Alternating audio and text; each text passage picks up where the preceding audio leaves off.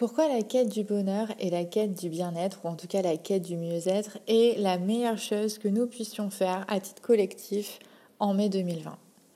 Oui, tu as raison de vouloir être plus heureux et de vouloir te sentir bien, ou en tout cas de te sentir un peu mieux chaque jour. Et non, ce désir de bien-être personnel ne va pas faire de toi un être égoïste, auto-centré, qui ignore volontairement euh, l'état difficile du monde et la souffrance des autres. Et euh, moi, je crois qu'au contraire, on mérite de parler de choses positives, on mérite de parler de bonheur, on mérite de parler de bien-être et de comment on fait pour arriver à se sentir mieux. On mérite plus que jamais euh, à ce printemps 2020 de discuter de ce qui pourrait nous rendre plus heureux et euh, on doit, et je pense que c'est même un devoir, que de consacrer du temps à découvrir le plus d'outils qui pourraient nous faire avancer sur la route du mieux-être. Je suis Clio, j'enregistre depuis mon lit chez moi, puisqu'on reste à la maison, on est des héros, on sauve des vies. Depuis des années, je suis animée par deux grandes passions celle du voyage et euh, notre passion, c'est euh, la connaissance de soi.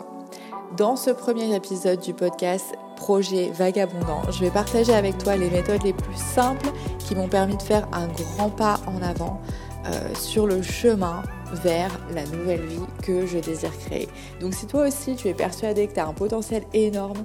mais que tu as ce sentiment rampant et très désagréable de pas te réaliser dans ta vie d'aujourd'hui, je t'invite ici au moins une fois par semaine à me rejoindre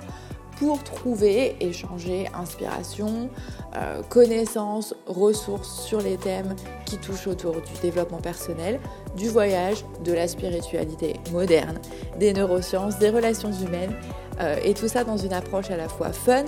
les pieds sur terre, mais la tête dans les étoiles. Parce que toi et moi, très cher ami, on est les enfants bien-aimés d'un univers qui nous kiffe et qui conspire à chaque instant à réaliser nos souhaits pour peu qu'on comprenne comment ce monde fonctionne vraiment. Donc je ne suis pas une experte du développement personnel euh, et du bien-être à euh, proprement parler dans la mesure où je ne suis pas coach de vie, je ne suis pas psy, je ne suis pas prof de fitness, etc., etc. Je suis par contre prof de yoga certifié quand même. Et puis, avant tout, je suis euh, une étudiante de la vie et je passe mon temps libre à écouter des podcasts sur les thèmes des neurosciences, de la spiritualité, bref, tout ce dont on a parlé juste avant. Euh, et en fait, tout ce qui peut me permettre au jour le jour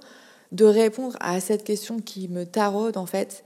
euh, c'est comment je peux arriver à vivre une vie qui fasse vraiment sens pour moi et comment je peux arriver à créer la vie de mes rêves. Et donc ça peut paraître un peu cucu. Tu sais quoi en fait, pour moi, cette perspective et ce travail sur moi-même et sur mon monde, ce travail pour créer tel que je souhaite le voir, eh ben ça me rend bien plus épanouie que quand je restais spectatrice de mon quotidien qui me satisfaisait vraiment plus et ce depuis longtemps. J'ai bien conscience que l'univers, le monde, certains l'appellent Dieu, euh, les autres, enfin bon bref, personne ne me doit la gloire, la fortune, la beauté et l'amour. Ok, j'ai bien conscience de ça, c'est mon job. Et à un moment donné, je me suis dit, Clio, si t'es pas satisfaite de ta vie aujourd'hui, bah dis-toi que tu es la seule à pouvoir échanger quoi que ce soit. Donc c'est soit tu te mets au travail et tu changes ce que tu as envie de changer, ou tu le fais pas. Donc pour revenir aux questions qu'on se posait en, début d'épisode, à savoir est-ce que euh, si euh, en ce moment en plein confinement et pandémie mondiale de coronavirus, alors qu'il euh, y, a, des soignants, des hôtesses de caisse, des livreurs qui, bah, affrontent un monde hostile pour nous permettre de continuer à vivre et, et en ce qui concerne les soignants, bah, carrément pour sauver des vies, est-ce que je ne suis pas un enfant gâté? Est-ce que je ne suis pas égoïste Moi qui suis tranquillement chez moi? Euh, à me dire euh, bah voilà j'aimerais euh, changer ma vie et j'aimerais vivre une vie plus heureuse plus épanouissante et tout ça. Non. Ça fait pas de nous des gens égoïstes de vouloir être plus heureux et de vouloir nous sentir bien. Si on y réfléchit quelques instants est-ce qu'on a des exemples dans l'histoire de personnes qui ont rendu le monde meilleur et qui ont pu aider les autres en euh, se rendant malheureux eux-mêmes pour honorer la souffrance des autres. Euh, est-ce que on va réussir à devenir de meilleures personnes? Est-ce qu'on va réussir à devenir de meilleurs parents, de meilleurs enseignants, de meilleurs citoyens, de meilleurs voisins, de meilleurs euh, compagnons de vie, époux, conjoints, euh, paxés, en se laissant sombrer dans un état d'esprit misérable et en étant insatisfait de notre vie quotidienne, juste parce qu'on a en face de nous ou qu'on a conscience que dans le monde, il y a des gens qui souffrent et qui vont mal.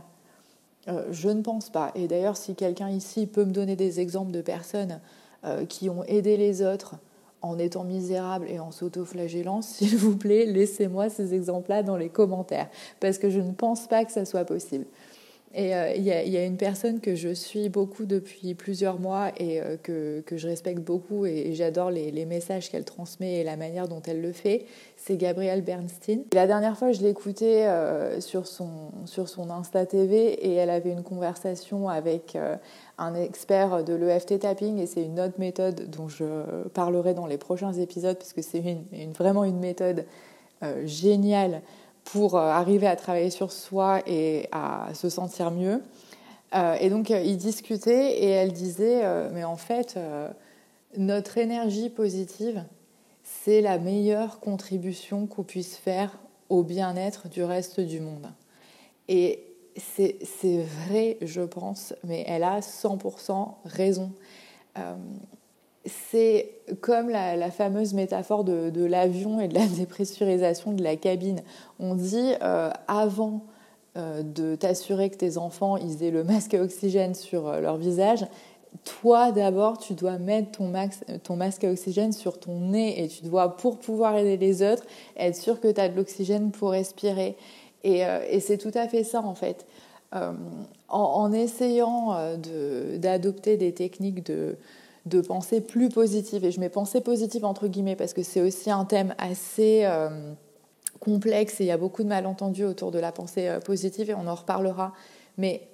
en arrivant à travailler sur nous-mêmes pour penser de manière plus positive euh, dans notre vie de tous les jours et pour arriver à nous sentir bien, à prendre confiance en nous et à enfin commencer les projets dont on rêvait et à faire, à nous donner l'autorisation de faire ce qu'on a vraiment envie de faire et, à exprimer notre personnalité, notre créativité, parce que c'est ça qui va nous rendre heureux en fait. Ça ne sera pas facile, c'est difficile de mener ces projets à bien, c'est des challenges, c'est des défis, ça fait peur, on s'expose et tout, mais c'est ça le sel de la vie. Et c'est pour ça que ce podcast, il va beaucoup revenir là-dessus, il va beaucoup parler de comment est-ce qu'on atteint nos objectifs, euh, comment on crée la vie de nos rêves en, produisant, en créant en fait, justement. Euh, parce que c'est un des outils de développement personnel auxquels je crois le plus, c'est euh, le fait d'avoir des projets et de tout mettre en œuvre pour mener ces projets à bien. Et en faisant ça, en menant une vie qui est alignée avec nos désirs les plus profonds, les plus vrais et les plus authentiques, et en étant la personne la plus authentique possible, détachée du regard parfois négatif des autres, eh ben, c'est là qu'en fait on, va, on va se sentir mieux, on va vibrer à une fréquence beaucoup plus élevée, on va dégager une énergie positive et les gens dans notre entourage, ils vont être inspirés par ça et on sera moins en colère, on sera moins frustré. Donc ça se ressentira dans nos relations humaines, avec nos enfants, avec nos conjoints, avec les personnes euh, qu'on côtoie au travail, etc. Et donc je pense que justement dans cette période de, pandémie, de coronavirus et de crise économique quasiment sans précédent dans l'histoire de l'humanité, je pense que justement il faut euh, remettre la quête du bonheur et nos désirs de bien-être au centre de notre vie et se dire, ben ouais, en fait, mon premier job, c'est de me sentir mieux. Parce que ben, c'est la métaphore de la dépressurisation de la cabine. Si on veut euh, devenir des individus qui seront aptes à être à la hauteur des soignants euh, qui sont en ce moment absolument euh, extraordinaires, ils le sont toujours, mais là ils le sont encore plus, ils sont au, au summum en fait de, de, leur art et de leur générosité, si on veut être capable de créer un nouveau monde dans lequel tout le monde a à cœur de mettre son énergie positive au service des autres, mais il faut qu'on commence à mettre notre énergie au service de notre propre énergie à nous. Et, euh, et c'est comme ça que j'en viens à ces deux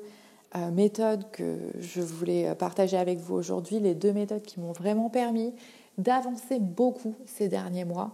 euh, sur le chemin du mieux-être et d'une meilleure connaissance de moi-même pour arriver à affronter mes, défis, mes peurs et tout ça. Et cette première méthode, c'est la méditation. Donc la méditation, euh, je ne vais pas revenir en long et en large et en travers sur ce que c'est dans l'épisode d'aujourd'hui. je ne vais pas non plus développer sur les nombreuses études scientifiques et euh, médicales qui ont prouvé ces dernières années que la méditation, ça marche. Ça marche pour apaiser le mental, ça marche même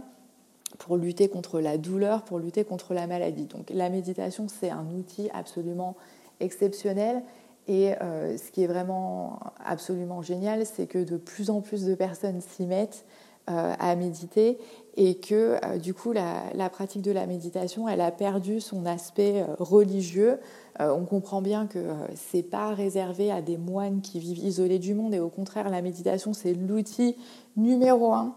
pour les gens qui vivent euh, dans leur vie quotidienne, dans le monde, dans le speed, dans la rapidité, avec des responsabilités envers eux-mêmes, envers les autres, envers leur, envers leur entreprise, envers leur travail, envers leurs finances, etc. Et, et donc la, la, pratique de la méditation, je connaissais déjà parce que bien sûr j'ai pratiqué le yoga depuis plus de, de 10 ans, mais j'ai vraiment commencé à mettre en place une pratique quotidienne de méditation dégagée de ma pratique du yoga l'été dernier, donc euh, durant l'été 2019. Ça fait donc maintenant 9 mois. En fait, euh, je me suis réveillée un matin, c'était le jour de la pré-rentrée scolaire, je suis prof,